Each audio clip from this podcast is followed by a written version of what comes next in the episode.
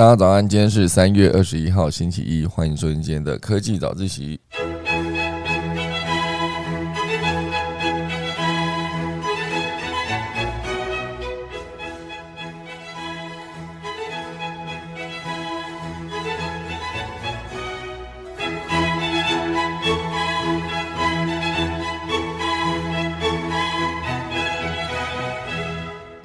好的，今天是。科技早自习七点十五分才开始，有史以来最晚开始的一次。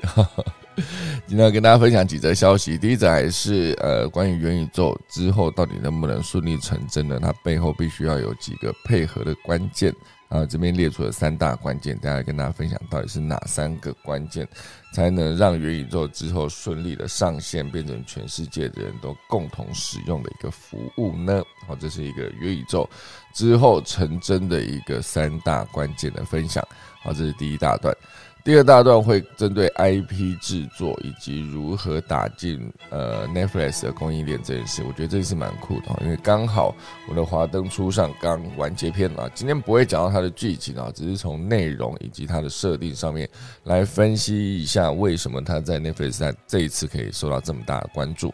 好，第三大段呢会跟大家大家讲，就是我们这次日本的呃东北强震啊，它到底在全球的供应链上如何就是撼动全球供应链？因为毕竟这算是一个重要的生产基地，然后到底哪些部分受到影响呢？等一下我们钟声过后就要开始今天早上的科技早自习喽。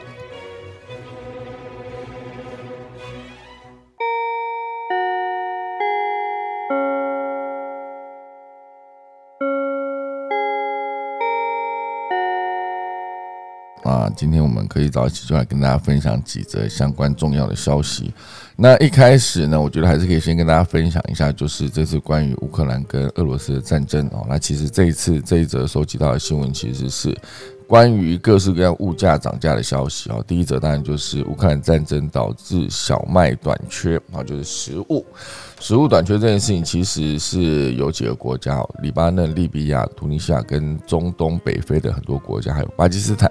他们都是进口乌克兰的小麦，而且进口的幅度非常高，达到百分之四十哦。所以受到战争波及之后，短期之内难以找到替代的能源哦。这件事情非常的严重，因为百分之四十的进口，而且都是来自乌克兰哦。所以这次其实影响到了这几个国家粮食短缺也非常的严重。那另外一个影响的部分是关于油价涨价哦，就是。呃，有几个，比如说 Uber 跟 Lyft 这两个轿车的 APP 啊，轿车服务的业者，都是因应乌克兰危机而创世界纪录的高油价啊，然后接下来会向客人收取每趟五十五分、五十五美分的附加价，并且直接付给司机啊，来当做这个油价高涨的一个因应之道哦。但是油价高涨已经使得使得许多的司机正考虑退出这个 APP 的轿车平台。哦，因为这个油价真的太贵，除非你今天真的是开电动车。哦，不过我想电动车的那个电的成本之后应该也是会上涨，因为其实所有的物价飙涨的同时，我相信油价应该也是呃，应该说油价涨的同时，我相信之后的电价应该也是蠢蠢欲动哦。所以不管是各式各样的呃有呃燃油车，还是接下来的电动车，其实都有可能接下来会遇到涨价的问题。哦，所以当然，乌克兰的战争目前为止到现在，大家想其实已经是呃呃二二四，哎是二二四到现在嘛，对不对？已经将近要一个月了，因为今天三二一了嘛，到本周四，好大概就是满一个月的时间了，整整一个月。哦，所以影响到全世界各各方各面哈，不管是从供应链的角度出发，还是从刚才粮食的角度出发，甚至是直接导致影响以及这个呃东欧的地区的整个地缘政治相当紧张的这个状况。哦，所以我觉得这次乌克兰战争跟乌克兰跟俄罗斯的战争这件事情，真的影响到非常大的层面哦，就是从地球村的角度来观看，它其实真的就是一个影响层面非常广的一件事情。好好。这是快速跟大家提到两则，呃，在乌克兰跟俄罗斯战争影响到了全球世界。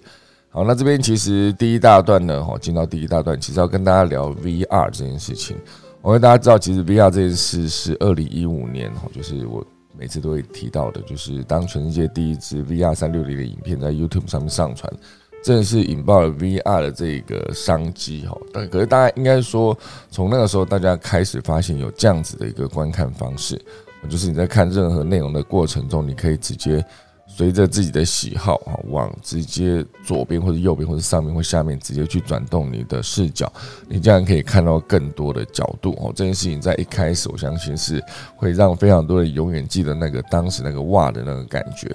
哦。所以当然，VR 的发展一路到现在，中间有非常多非常多需要配合的部分。哦，比如说，呃，它的头盔，就是所谓的软硬整合。你有一个硬体还不够，哦，就应该说你有这个想法还不够，你需要这个硬体，而且硬体也不能太差。哦，各式各样的，就是不管是它的画质，还是它的联网速度，因为联网速度会直接导致你在转头的过程中，它是否送给你正确的资讯。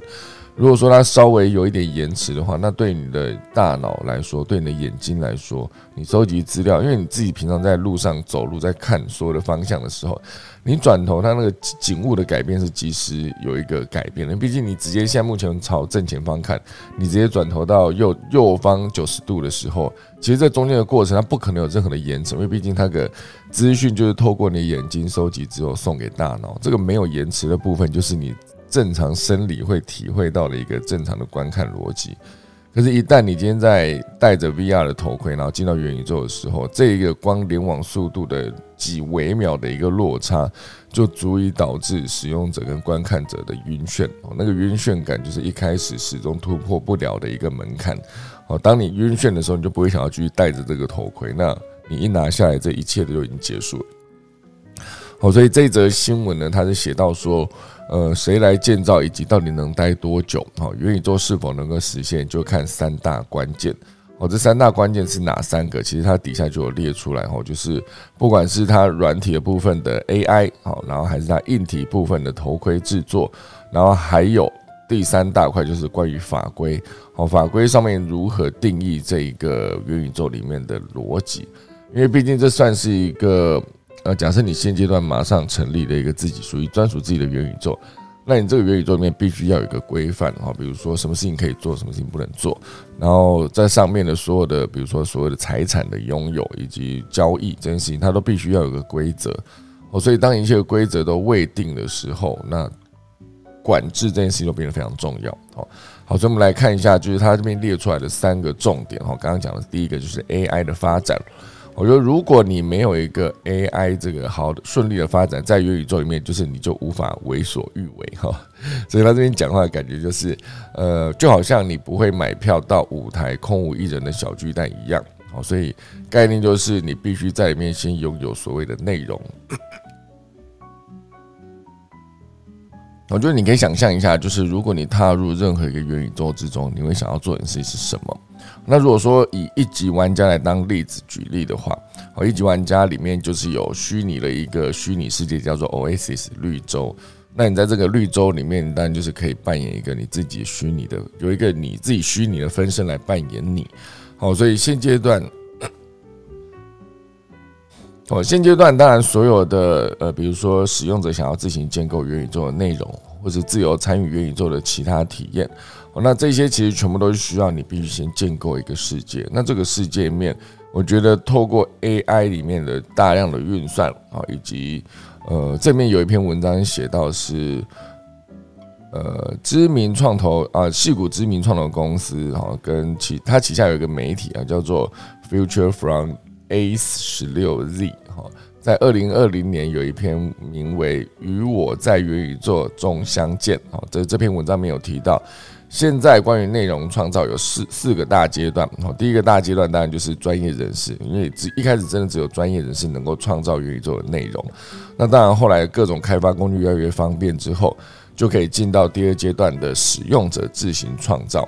那使用者自行创造其实速度还是不够快。那第三就是 AI 辅助创造，然后最后一个阶段就是由 AI 独立自己生成一个世界，就是独立创造。好，所以可以看到它其实是越来越靠近 AI 这一块。我因为开始只有专业人士创造的时候，其实那个门槛是相对更高的哦，因为它必须是所有的东西都必须靠程式写作去写完。那当然，第二阶段可以让使用者自己创造的时候，其实应该就是所谓的套件。哦，就像不知道大家有没有使用过，就是如果你有使用 iPhone 的话，里面会有一个功能叫做捷径，然后那个捷径其实是可以设定你自己想要做的各式各样的自动化。哦，比如说我目前为止在家里，我就设定了一个捷径，就是只要当我的手机连到我家的 WiFi，哦，那连得上一定代表说我距离家里的 WiFi 发射器是近的，那个近的定义就可以把它定义成是我回家了，好，所以一旦今天它接收到这个我的 WiFi 讯号，应该说我的手机一旦连上这个家里的 WiFi 讯号，它就会直接开启，就比如说楼梯跟那个二楼的灯，哦，就是这样。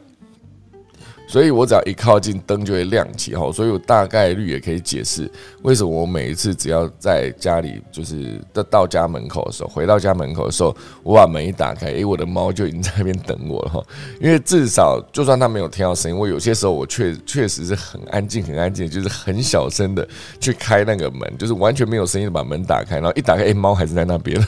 就可能后来我想想到，哦，应该是因为灯亮了，灯只要一亮，它大概大概率可以知道说，哦，那接下来。就是会有人回来哈，概念应该是这样子，哦，所以这个自动化的设定就是变成说，以前如果没有开发，就是苹果没有开发这个套件的时候，我我就必须写一个完全的程式，就是 if 什么什么什么就什么什么，概念就是 if 这个手机呃讯号进入家里的 WiFi 哈连上，那就开启呃楼梯跟走廊的灯啊，楼梯跟二楼的灯类似这样子，好，所以这个算是一个。只要套件或是只要硬体，应该说软体的开发有更方便的城市的话，呃的捷径的话，那使用者自行创造是做得到的。所以以后应该是会有一些 AI 的模组，让你任何一个人都可以打造自己专属的元宇宙。这是第一大段。然后，从专业人士到使用者自行创造，到 AI 的辅助创造，到最后面是 AI 的独立创造。哦，这我觉得这一块。算起来是，如果你真的要做到最后一个阶段，才能符合元宇宙所需的内容规模。因为现在虚拟世界内容就是大多都处于前两个阶段，好，不过也已经慢慢走向 AI 辅助创造，就是第三阶段。好，所以很多的繁琐的城市设计啊，包括绘图啊、动画，都是由 AI 来完成，然后就是可以直接让协助每个人都能成为创作者。好，所以觉得这件事情算是一个。他这边底下举个例子啊，呃，语音助手 Siri 的共同创办人叫做汤姆格鲁伯，好，他就建立一个音乐平台，哈，叫做 Live Score。他只要输入一小段的音乐材料，AI 就会及时编曲，哈，这是这个这个逻辑还蛮酷的，不是觉得输入一段音乐材料，也许你又可以透过一个哼歌，哼一段歌，你就可以把它变成一首。呃，应该说哼一段旋律就可以把它变成一首歌，旋律哼一段旋律就可以把它变成一首歌。哦，我不知道大家有没有看过《曼哈顿练习曲》，就是那个呃，魔力红 Maroon Five 的主唱，哦，那个亚当他跟齐娜赖特利，还有跟绿巨人那个那个演员叫什么名字？一时间想不起来，就是他们。演了一出在呃纽约发生的一件，曼哈顿嘛，对，曼哈顿在纽约发生的一段关于音乐的一段爱情故事吗？哦，中间毕竟有两有一条爱情的主线，哦，应该是两条，用用这样来说，哦，所以里面就在有一个片段，我觉得非常的酷，就是他就在演出，就是原本一首平平无奇的歌。我可能啊，也不能说平平无奇，就是那首歌其实本本质还不错，可是透过完美的编曲之后，它就可以变成一首大红的一首热门歌曲。哦，那个编曲的过程就是一个非常神奇的一个存在。哦，所以我觉得，呃，它几乎就是可以把一首有旋律的歌直接变成一首热门的音乐。好的逻辑。好，所以可以去思考一下这个 AI 即时编曲，大概就是这个方向。好，所以这算是第一大段 AI 如何影响元宇宙的创造。好，第二大段就是想在元宇宙待久一点，你的硬体必须有几个重点。好，比如说它戴起来必须更舒适，然后它必须让你感觉到更贴心。第三个就是它的价格必须是更平价。好，所以你可以思考一下，如果今天那个元宇宙确实内容非常吸引人，可是你愿意每天在元宇宙里面待多久？好。就比如说，你可以去，你先不要去思考你的眼睛戴着那个头盔可以撑多久，你先思考一下你的耳机每一天可以戴多久。好，因为以现在的耳机技术来说，不管它的材质再好，它时间一久，你还是觉得耳朵会不太舒服。那更别说目前重量更重的那个 VR 的头盔，不管是 VR 的头盔还是 AR 的眼镜。舒适度永远都是一个待解决的难题哦。所以这个部分，当然宏达电 HTC 正在解决这个问题，就是让它的设备更轻量化。二零二一年的十月推出的 Vive Flow 哦。它重量非常轻的，只有一百八十九公克，所以可以挑战市面上最呃，就成为市面上最轻便的 VR 装置。当然，我觉得设备一定还要价格更亲民啊。所以，当它的价格一路下降到现阶段，以呃 Facebook 旗下的 Oculus 来看，Oculus 的 Quest Two，那其实售价应该是三百到四百美元，依然还有很大的降价空间。毕竟，如果你想要达到是全民元宇宙的话，就必须让穿戴式装置成为日常的穿戴。好，这个这个其实你可以思考一下，一个手表啊，就是呃手表离你的身体是，我觉得应该是比手机更近的，因为手机有些时候你可能会放在桌上，可是手表是 always 戴戴着一整天。哦，所以如果可以让戴着头盔的舒适度跟戴着手表，或者就你比较无痛的感觉，诶，我今天会戴着一个手表，你不会特别感受到这件事情。哦，所以我觉得。如果能够硬体做到零时差、直觉跟容易想象，我觉得对接下来的大量普及更有帮助。哦硬体很重要。第三大段就是关于法规，好，所以刚刚第一大段是讲这 AI 影响内容的制作，第二大段讲的就是硬体如何影响穿戴舒适度。哈，因为你一旦拔下来，一旦就就就所有东西都结束了，你就进不了元宇宙了。好，所以现在讲的是法规。法规这件事情，当然他这边举了一个例子，就是二零二一年的四月，哈，一名十二岁的韩国小学生在虚拟社交平台 Zepito 进入一个游泳池，遇到另一名男性的虚拟角色对他性骚扰。哦，所以这件事情在二零二零年的九月一样。哦一样是在 Zepito 中，一位十一岁的小学生的虚拟角色遭到跟踪跟偷拍，哦，所以不难想象，当未来开发出传递触觉的装置的时候，这些发生在虚拟世界不当甚至是违法的行为，一定有可能衍生成严重的社会问题。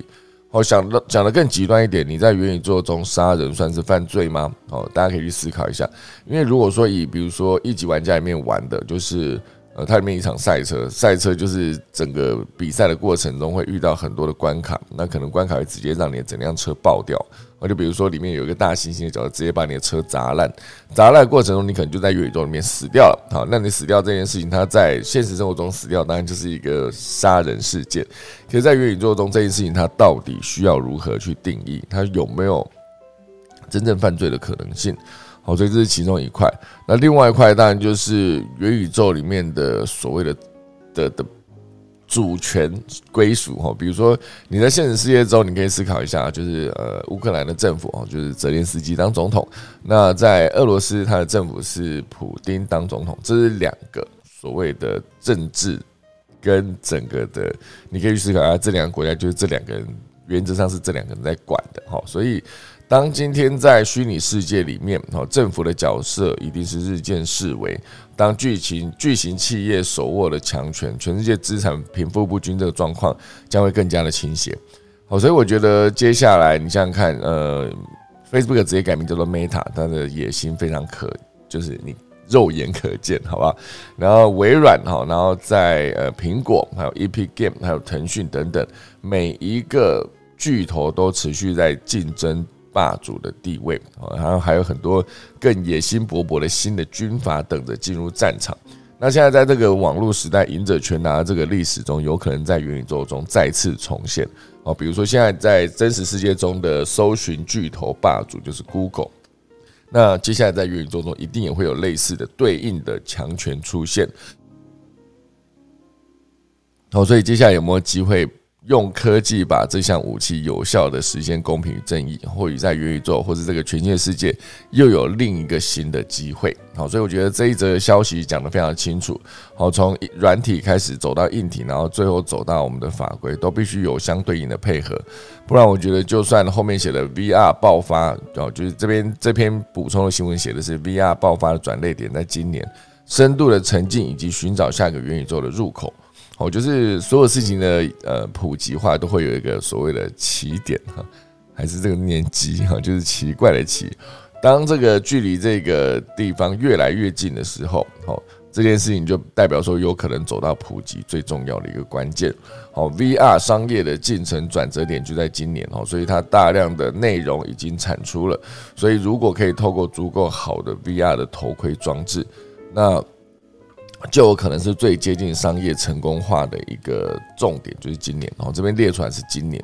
哦，所以他当然举了很多例子，是内容的发展经过了这么多年，而且二零二二年。所有的 VR 头盔的装置哦，就是这个 All in One 的不必砍入手机的，比如说像呃 Oculus Quest Two，好，这就是 Facebook 就是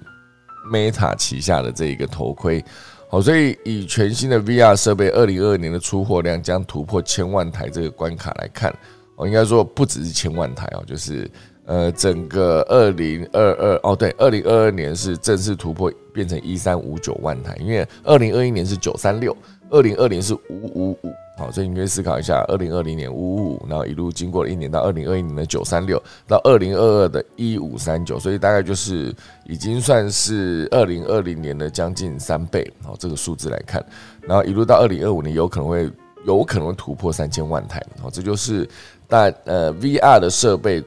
估出来的一个出货量，好，所以这真的有可能变成一个元宇宙的入口，哦，所以我觉得这是讲的是 VR 嘛。那如果说你真的要是要把 AR 这件事情，变成一个，比如说它就是反向的把虚拟世界带到真实。哦，就是你戴着一个 AR 的眼镜的时候，其实你是可以看到实体的世界，只是在这个实体世界上，它会整合一些虚拟的数据或是资讯放在你 AR 眼镜里面。好，它其实如果你真的把这个范围再缩小到软体，好，二零一六年推出的 Pokemon Go，哦，就是宝可梦，它可能就是一个最好的 AR 的代言人。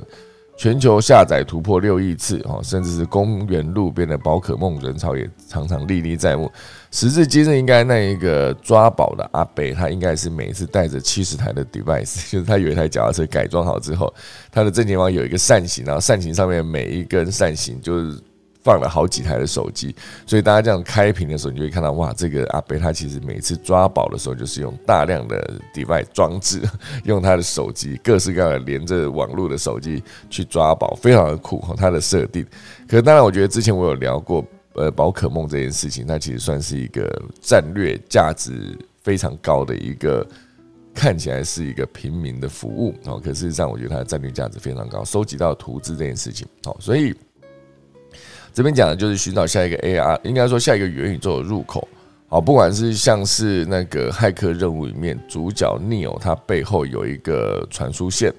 然后用这个方式去做连接，还是由伊隆马斯克直接创参与创立专注研究神经科技技术的公司。哦，日前也成功在猴子的脑中植入晶片，让猴子可以通过意念控制游标来玩小游戏。这等等的所有，比如说脑机界面，然后之后的所有的体感，包括眼睛、耳朵、鼻子、舌头、身体，这所有的体感都有机会用电子讯号直接用晶片传递至脑中，就变成所谓的真正的脑机界面。一旦脑机界面出现之后，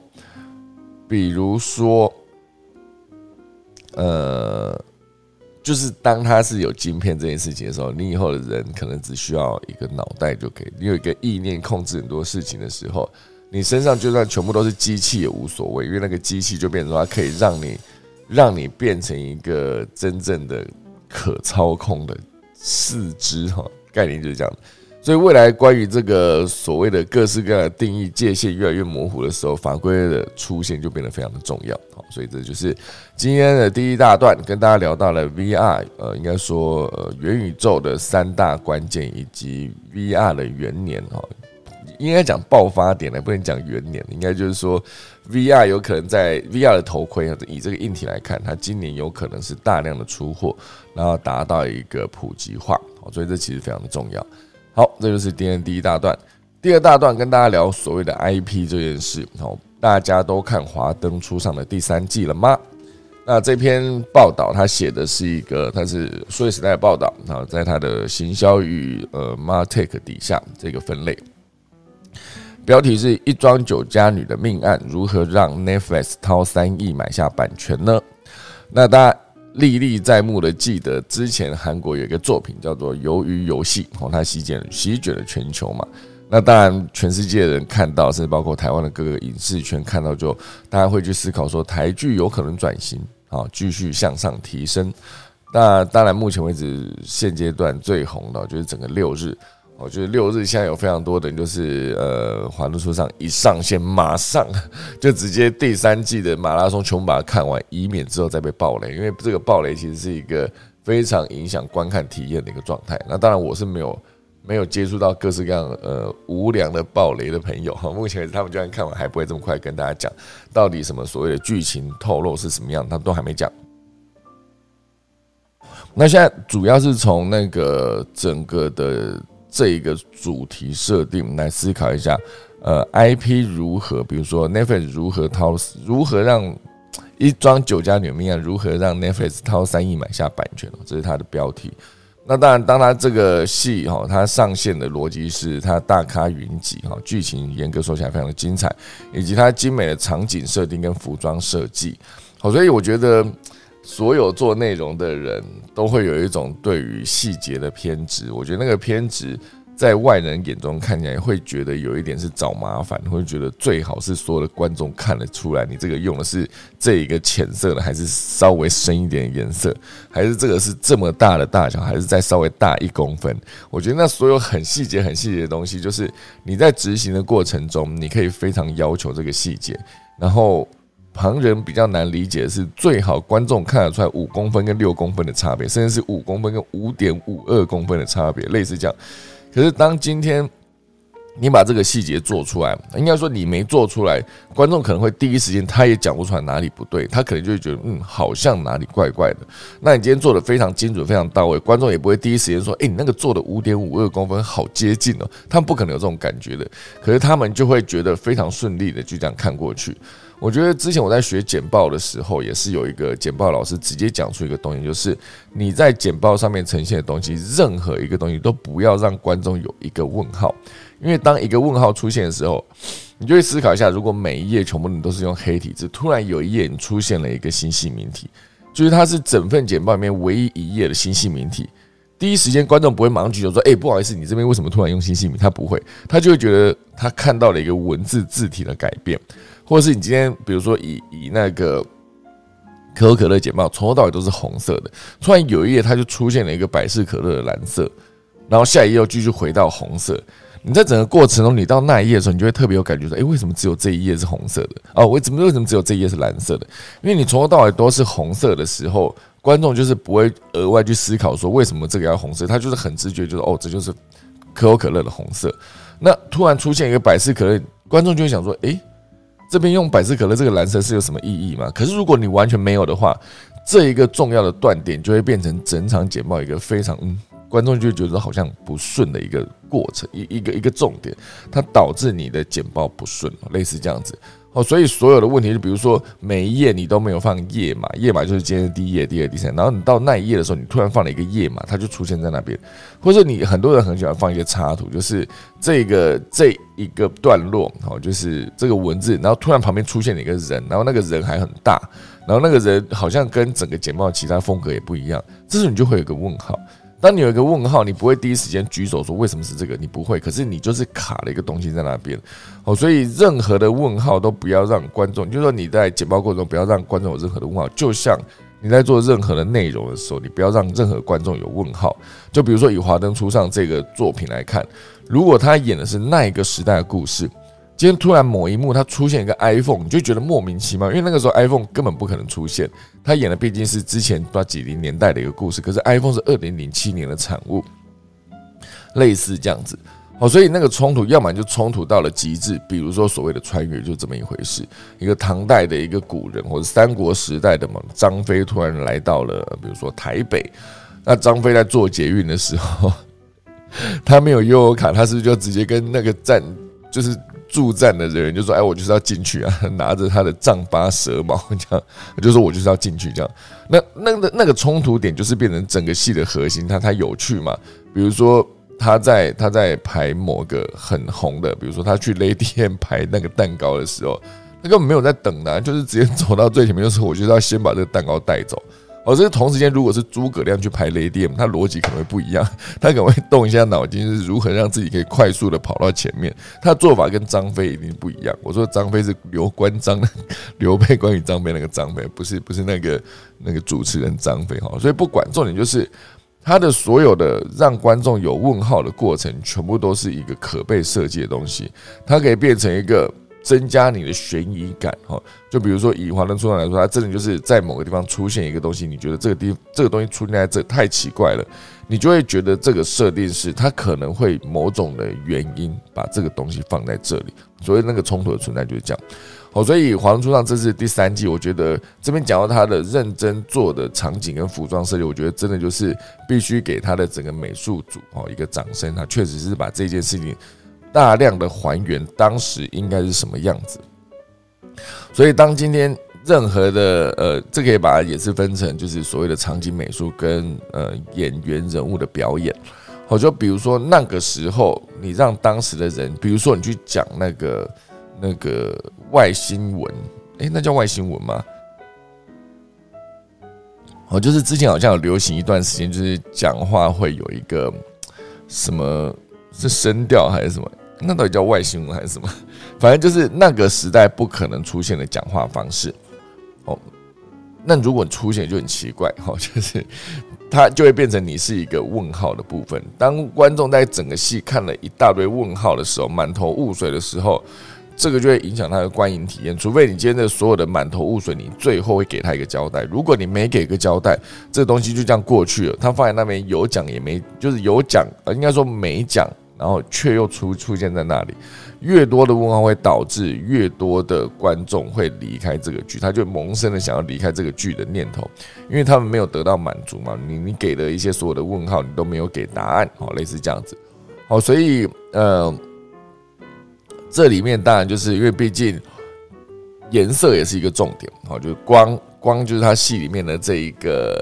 店的主主哎主要这间店的名称。好，所以像这里面有各式各样的，比如说粉黄色、粉蓝色、荧光绿等五彩光晕的背后，这件事情其实也许光也都是代表了某个程度的演员当时心中的状态。好，所以它其实会有非常多的符号出现在这个作品里面，然后就可以，就包括像我之前我觉得一个很好的例子。我有一个大学的同学，他其实是一个很优秀的彩妆师，然后可是他其实整个当时在纽约在进修的过程中，他学到非常多关于颜色哈，关于呃里面的妆容如何影响剧情的推进。比如说他那时候很早之前他在看作品的时候，就各式各样的电影，比如说假设今天是一个三角恋的故事，他可能在影片假设九十分钟，他可能出现在前十分钟看完。哦，可能前十分钟已经把这三个主角全部介绍完了，可能一开始谁跟谁在一起，可是最后面一定会走到大家意想不到的结局等等。他可能在影片前十分钟，他光看那个所有的呃剧情走十分钟之后，他就会说最后一定是这个。假设 A、B 原本在一起，然后 A、C 算是一个第三者，他就会直接讲说有可能。到最后，A 跟 C 会在一起，甚至是直接，比如说同性别的 B 跟 C 在一起，类似这样子。他可以很早的，你也不能说他是预言，因为他是透过各式各样的资料收集来判断这个结局。你问他说为什么，他说因为他们前几分钟营造出来的东西，他们的服装是同一类型的，或者是同一个色系，或是同一套。接近同一套，然后就是有一种搭配的感觉，所以他就会用各式各样的元素，比如说我一开始就透过这一个呃元素去说服观众，偷偷的潜移默化去让观众知道说，最后这两个 B 跟 C 可能会在一起，因为这个铺陈就变得非常重要。就是如果今天只是单靠演技的推进啊，就比如说演员在演演到最后面就是。比如说 B 跑去跟 C 告白，或者 C 直接介入，然后 A 跟 B 离开之类的。他做的这个设定是可可以透过演出，可是为什么有一些戏这么不到位？就是他没有办法透过其他的元素，比如说音乐，比如说影像，哈，比如说色系、色调，他都有办法呈现一个演员的一个当时的心理状态。所以我觉得，包括配色，其实也是。你知道，有些时候戏在推进的过程中，它可能可以用两种的主视觉，因为其实同样一个场景，你把它打温暖黄色的光，啊，就比如说一样是同一个地方，就比如说 A 跟 B 这两个人在一起的时候，他们一开始可能生活的幸福美满，可能就是比较偏温暖暖色系的光。可是到后面，当他们感情越来越随着逐渐多的争吵。它可以直接把那个色调改为阴冷，可能偏蓝偏绿，类似这样。一开始一定可能是偏红、偏黄、偏橘哦，这种比较温暖的颜色。他透过这个颜色的改变，也可以默默的说服观众说：“咦，他们现在的感情渐渐的降温了。”然后这时候，如果 B 跟 C。B 离开了那个原来住的地方，B 跑去跟 C 在一起的时候，可能他们可能去喝个咖啡厅或者什么，他们有可能在太阳阳光底下，或者在夕阳的海边，直接在走路，你就觉得原本 A 跟 B 所在那个空间的那个色调，跟 B 跟 C 后来的那个色调是接近的，所以就慢慢的透过这个色调这件事情，甚至穿的衣服，一开始 A 跟 B 的衣服可能会比较搭配是同一个色系或是同一个类别。那后来慢慢的，B 跟 C 穿的越来越像，所以透过种种的各式各样的元素，到最后面，假设 B 跟 C 走在一起，你也不会觉得意外。好，可是如果说你这边都没有直接做搭配的过程中，如果今天你 A 跟 B 原本在一起，那突然你就走到 B 跟 C 在一起，观众觉得为什么？为什么明明就是这样子太硬，你没办法接受，没办法说服所谓的剧情的走向是这个样子。好，所以我觉得这里面在呃那个。这个华东书上里面，他特别提到光这件事情，我觉得它也是一个很好的一个铺陈，好，就是可以衬托这出戏戏里面这种晦晦晦暗绝美的气质，好。所以当然，这个戏主要都还是讲一个是谁杀了凶手是谁这件事哦。可是以他这一次的，我觉得接下来很有可能很多的戏都可以走这个方式，就是因为以前 Netflix 都主打一次把所有的戏上完嘛。就比如说当初《纸牌屋》，他就不是说一次上一集，不是，他就一次把所有的戏上完，然后就看。让所有人可以一次把戏追完，可是当然以这一次的华灯初上来说，它是分成三个阶段，每个阶段八集哈，就一次丢八集，第二次第二阶段的八集，第三阶段八集，就是上礼拜上线就是第三个阶段的八集完结篇这个概念，就是可以好好的告诉你说谁是凶手，把凶手这件事情做一个曝光。那当然各式各样的呃，没有说暴雷，就是关于看完之后的观后感，目前为止都持续出现在我的 Facebook 动态墙上。那很多人是很有良心写，他就没有写说凶手是谁，他就只是写说他看完第三季的感觉。然后有些人觉得非常的过瘾，那有些人觉得说第三季稍微节奏偏慢，然后要不然就是最后面他给的答案到底，比如说，因为毕竟他告诉你谁是凶手嘛，一旦他告诉你谁是凶手，你回过头去看每一个环节，他其实都可能会有一些暗示，或者是有一些铺陈。然后那些铺陈，其实你看完，如果觉得它铺陈的非常顺，你就会觉得嗯好，我接受你这个结局。可是如果说你在某个环节觉得好像不是这个样子，就是你回过头想，就是这个地方它是说不通的，那你有这么一些问号的时候，它就不会是一个让你非常满意的结局。哦，所以我觉得以当然是以内容制作来方面来看，那个逻辑是它要走的最精准到位。可是如果说以整个影视产业环境来看，这次华灯初上呢，算是起了一个示范的效果，因为它，呃，算是给影视产业一个打了一个强心针。因为毕竟寻求商业模式合作的影视产业，它真的需要这这种各式各样的支持啊。比如说像之前有几剧重几部重点的剧，《天桥》《斯卡罗》这些全部都是高成本的戏剧，也都是国家前瞻计划里面全力挹注的一个作品。当然，二零二一年起呢，《天桥上的魔术师》、《火神的眼泪》、《斯卡罗》到《熟女养成记二》、《茶金》，然后到《华灯初上》，这几个全部都是声量相对比较高的台剧。好，所以当然整个重点还是得去思考说如何满足观众的口味。好，比如说这一次的用调通当做背景，用舞女当做主角，酒呃就是酒家女当做主角，它其实在结合了悬疑，因为我觉得悬疑这件事情往往都是会呃勾住整个观众持续看下去的一个重点。哦，所以这一次其实卖版权当然也可以回，就不止不不回避中国的市场，然后透过版权买卖之外，也可以做一些量身的改版，把一些核心的有争议的内容拿掉，就可以符合任何一个地方。当然是不止中国，不只是你你要卖到东南亚，可能在各式各样落地的时候，可能都还是要去看它整个戏的细节到底有没有呃，就是影响到当地民众的观感。所以我觉得这其实整个，如果他可以透过 Netflix，然后直接做版权的交易买卖，然后就可以得到更多的资源，继续铺成下一步要做的剧，我觉得它就可以变成一个正向的循环，这是非常棒的一件事。好，那快速讲下第三大段，剩下两分钟哈。Toyota 这一次暂停了十八条生产线哈，然后有瑞萨关闭了三间工厂。这一次讲的其实就是日本东北强震是如何撼动全球供应链。因为我觉得 Toyota 直接宣布关闭十八条产线，它其实是一个庞大，就是你的产线一条产线停工，它就是一个庞大的损失了。那这一次日本的这个地震，它是直接关闭了十八条。那这十八条生产线一旦关闭的时候，我觉得后续，比如说他自己生产的汽车，或者他生产的汽车的零部件，然后再往外做销售，全部都会影响到。好，所以现阶段当然半导体产业也是一个最重要的被影响的、被地震冲击的一个产业。那这边当然专文还有提到说，地震如何影响日本的晶片业主，这就是所谓他们提到瑞萨，好，瑞萨这间公司。这间公司也是受到地震的影响，暂时关闭了三间工厂。哦，所以我觉得这个车用半导体，哦，这个就是瑞萨生产的车用半导体，一旦它停工，关闭三间工厂，这其实是非常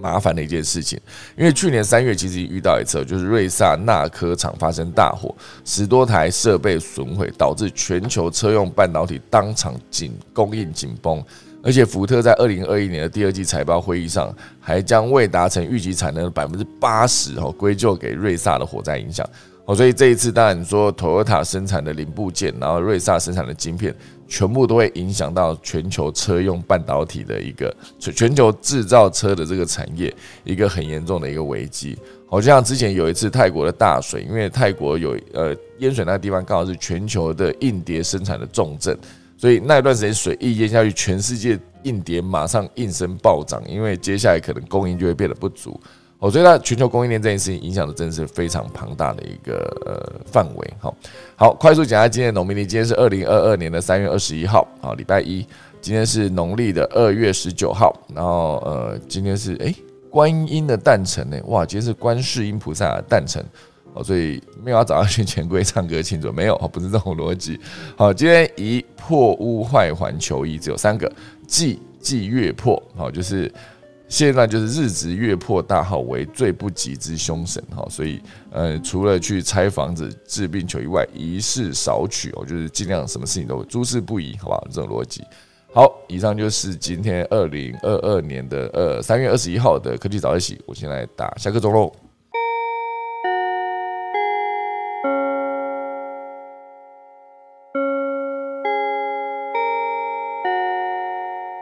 感谢大家收听今天只有十五分钟啊，不是 只有四十五分钟版本的科技早自习，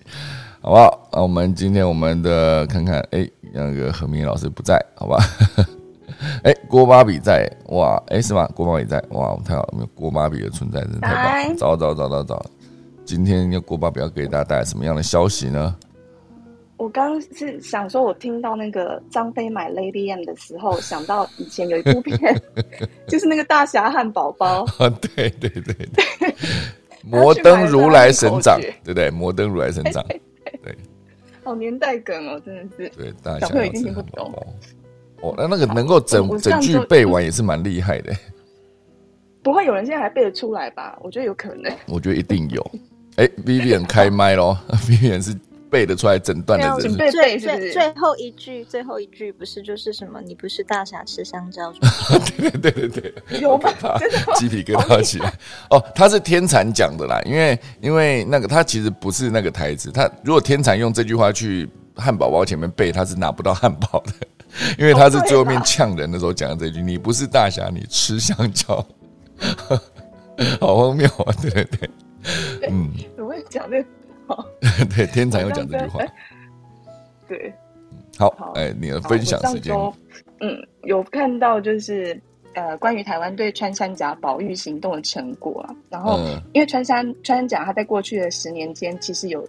呃十几年间了，一百一百多万只遭盗猎，就是那个数量已经被国际自然保护联盟就是列为极为的呃的等级这样子，下一个阶段就是灭绝了。嗯，可是，在穿山甲保育上面，台湾算是很经典的代表指标，因为其实在一九五零年代那时候，当时台湾是世界知名的穿山甲皮革输出国，每年会有六万只的穿山甲遭到猎捕，然后那个时候穿山甲皮的加工跟外销都是合法的，而且因为他们的纹路皮皮革的纹路很美，然后又很耐用，所以就是被视为很高档的皮革。那开始的时候，他们呃，台湾其实只做日本市场，然后后来就整个扩大到美国、澳洲啊，而且销售成绩好的经济部还会颁发奖状给他，所以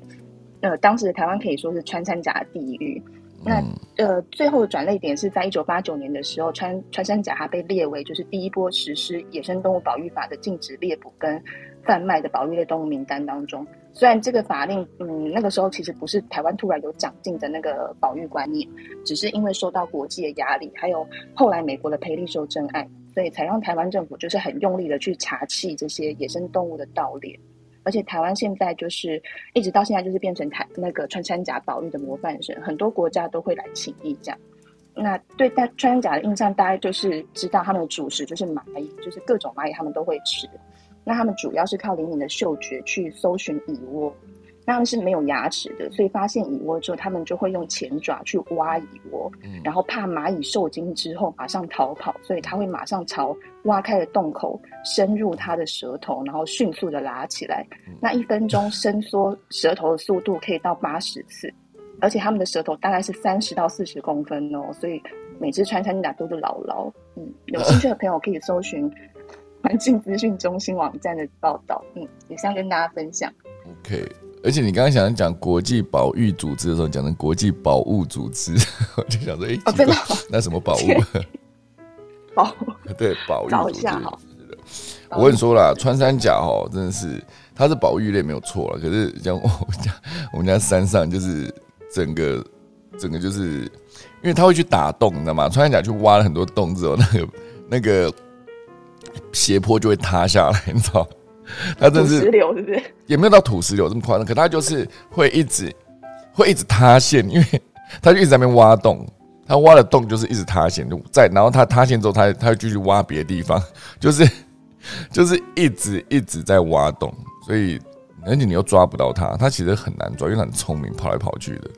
这这是真的，因为我搬来德州之后，我们家的后院每一年夏天都会被穿山甲给挖一个洞一个洞一个洞，到处都是洞，很讨厌，而且抓不到他们。对啊，讲不听呢，也没办法跟他坐下好好就好久。来来来来来，这位川先啊，川先生来来，我们今天好好讨论一下。你这样把我家后院挖成这样子，你把我的那个边坡这样挖成一直摊一直摊，你要怎么解释？你怎么做怎么做，对不对？还是你有什么诉求？你讲哦，你要什么？你要什么钱？给你钱。而且 你不要不要闹了，这样对啊。我们有。呃，这边的邻居告诉我说，如果我们用笼子不是抓到它们之后，你要把它带到很远很远的地方，嗯，因为如果你把它放在附近的地方放生，它还是会回到你家。是啊 怎么这么这么在乎你家到底有没有被挖穿？是不是？是不是每只都是巨蟹座的，这么爱家？哎呦，因为因为他们很容易受惊啦，他们就是。一就是一靠近它，或是你远远的靠近它，它就会马上想要找洞钻。然后它只要一开挖钻进去之后，你就是找不到它了。嗯。可是现在台湾也面临到的问题，就是穿山甲不管再怎么保育，都还会受到就是野生猫狗的攻击。哦，真的哦。然后，对对对，他们在就是呃帮他们疗伤那些部分，还花费蛮多资源的。哦。对他们还是有天敌的，好不好？哦，就是 既然也也就是所谓俗称的野生猫狗而已，是不是？好像也还好吧。很多哦，所以以后如果真的跟专家坐下好好谈，就跟他讲说：“我跟你讲，你再再挖，我就找一些野生猫狗来，是这样吗？那边他就会被呛呛 呛到感觉。没错，我这个穿山甲的这个话题真是非常有感呐。就是大家如果真的家里有被挖过，像 Beverly 那样。马上指证丽丽的说：“我跟你讲，他正在挖我家后院。”哎，我超想抓他的，可是他从来没有出现在我的 camera 上，很奇怪。哦，真的哦，连 camera 都看不到，真的哦。嗯，好神奇哦。哎，这个觉得他在美国算是保育类吗？我不知道，台湾是保育类。呃，好像不是。呃，这个我我不清楚，但是常常在马路上都被压死嘛。啊，有，然后看到也觉得挺可怜的。可是他来挖我家的时候，就一点都不觉得可怜。对，一点都不 他真的很讨厌，他到处挖，你的整个草地就变得很丑，这样子。对，他们是挖里面的一种那个呃那个东西呃，我不知道怎么说，就是那个肥肥的那种哦蚯蚓吗？不是蚯蚓，是另一种。然后他们就会吃那个，就是有很多的，那是他们的食物，所以他们会去挖，所以他们这边就是会用一种药去撒，然后把那些的那个虫子给杀掉的话，他就不会来挖你家的草地。可是，变成你要一直这样子持续做这些动作，嗯，那我觉得好像。就有点麻烦，让他们没有食物吃了，不然他们对他就会去别人家了。嗯，一直在吃的高蛋白，恐怕最近是有练健身的需求，增肌减脂的概念，狂吃这些蛋白质可以，好不好？是，对，好，我们感谢郭巴比带来的穿山甲的消息。我觉得本来想说让大家关心一下穿山甲的保育，结果开始指证。对啊，就是他的，大家开始控诉，血泪控诉，拉了一个红布条，写说，哎，是红布条啊？还是白布条？抗议的时候是拉白布条，拉了一个白 布条，红布条是那种庆祝的，对不对？呵，穿山甲要挖通了几尺的地道，这样不是这种，就是就是控诉，血泪的控诉，好吧？就是穿山甲让我家就是后院很惨，就我家的。边坡就是真的，它是整个斜坡都被挖，真的只要一挖它就塌下来，一挖就塌下来，就是每个地方都塌下来，真的是很麻烦，对不对？我我而且我从来没有看过穿山甲本人这样子，因为据说啦，如果说今天你真的，因为他他一旦在，比如说他今天正在正在呃斜坡上面走路，还没有开始挖，然后就从旁边经过的话，他就看到他就会，你就想去抓他嘛，他这时候他就会把全身卷成一个球状，然后他就滚下去。你就追不到他这样子，哦，这是我听说，因为我从来没有看过穿山甲本人。对，因为早期好像那种，好像哪里在吃野味的时候是可以吃穿山甲，那早期很早期的时候，现在已经是禁止，这明文禁止变保育类动物。对，我这个穿山甲的故事真有趣啊！你看，我们刚才讲完 VR，讲完 华灯初上的秘密这个 IP 啊，接着一个穿山甲，你看就是这样。你在吃大餐的时候来了一碟小菜，哦，那种感觉蛮有趣的，不是那个叫什么甜点，穿山甲甜点，好不好？好的，感谢大家今天的收听啊！因为今天其实真的是很晚才开始，我们在开玩笑，之前好像没有这么晚开过，对不对？十五分，十五分开应该真的很晚了。好，所以今天就是后面那个第三大段，其实没有什么时间讲啊。其实那个。那个叫什么？呃，第二大段其实也还没有讲的很详细啦，哦，所以就是就是跟大家说声抱歉，好不好？今天太晚开了，要早点开就可以讲了，三段都可以讲的很详细哦。好的，那今天还有什么人想要分享什么？我刚刚看有那个有一个 Peggy 举手，现在又不见了哈。好的，那今天如果没有特别要分享什么的话，今天何明老师没来。哎，我们的连克老师今天那个 今天是观世音菩萨生日，哎。观世音菩萨生日，我们要什么？怎么庆祝什么的吗？有有吗？还是 不知道老师在不在啊？如果老师呃，老师可以开麦。哦，老师在高铁上。没有啊，没有，就吃素吃素。哦，今天吃素就好，是不是？今天吃素，对对对。哦，OK OK，好的，那就只能。我我其实有点想问，想问芭比啊，嗯，那个食蚁兽跟穿山甲到底是有哪些不同？都吃蚂蚁。对对。一直分不是很清楚。嗯，我也来看一下食蚁兽，食蚁兽，呃，穿山甲两个差别哦。这篇文章很有趣，它第一个搜寻结果就是我才跟他不一样，穿山甲食蚁兽哦。还有另外一个叫做哇塞，这是这怎么念呢？呃呃，就是一个犬字边在一个一二三四五六七八九的国字那个九。然后在一个犬这边，在一个鱼啊，雨天的鱼，哇塞，这两个字是是什么？九鱼吗？哎，这两个字到底怎么念？求鱼啊？求鱼是不是？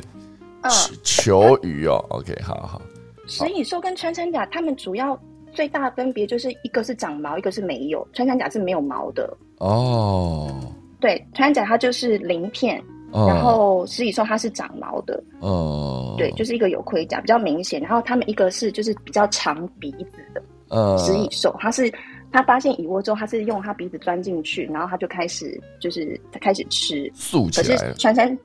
对对对，然后穿山甲是用拉的，因为它舌头非常长，通常是会跟它的体长一样长。嗯嗯嗯嗯嗯，对，最大的外形分别我记得是这个，嗯，鳞片鳞片是一个很好区别的一个点，然后还有鼻子的长度，因为。这里这篇这篇文章里面写的是穿山甲、球鱼跟食蚁兽，那他把这三个动物全部列出来，然后你要辨认食蚁兽最简单就是它鼻子是最长的，啊鼻子最长就食蚁兽，然后另外两只就是呃，那个有盔甲、有鳞片的那种，就是那个瓦鳞片啊，就是穿山甲。然后有盔甲型那种鳞片哈，就是球鱼，而且球鱼是有明显的耳朵哈，所以这三只，如果你今天看鼻子很长的，就是食蚁兽；耳朵很大的就是球鱼，然后没有耳朵又没有又鼻子又没有很长，然后有一个瓦鳞片的，就是穿山甲。OK，好有趣哦，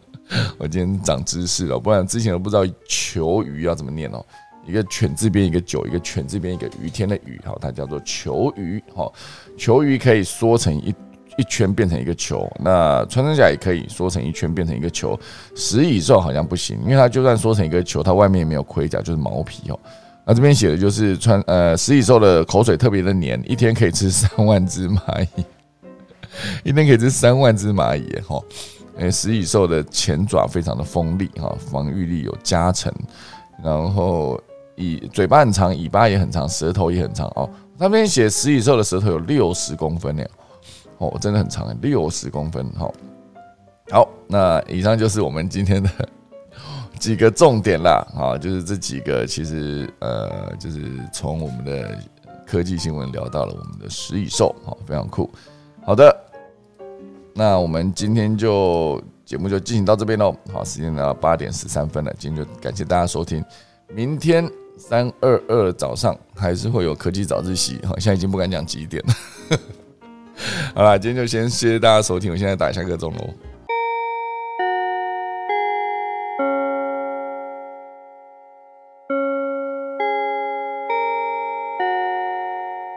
今天可以早一些，谢谢大家收听，明天早上三二二再见，大家拜拜。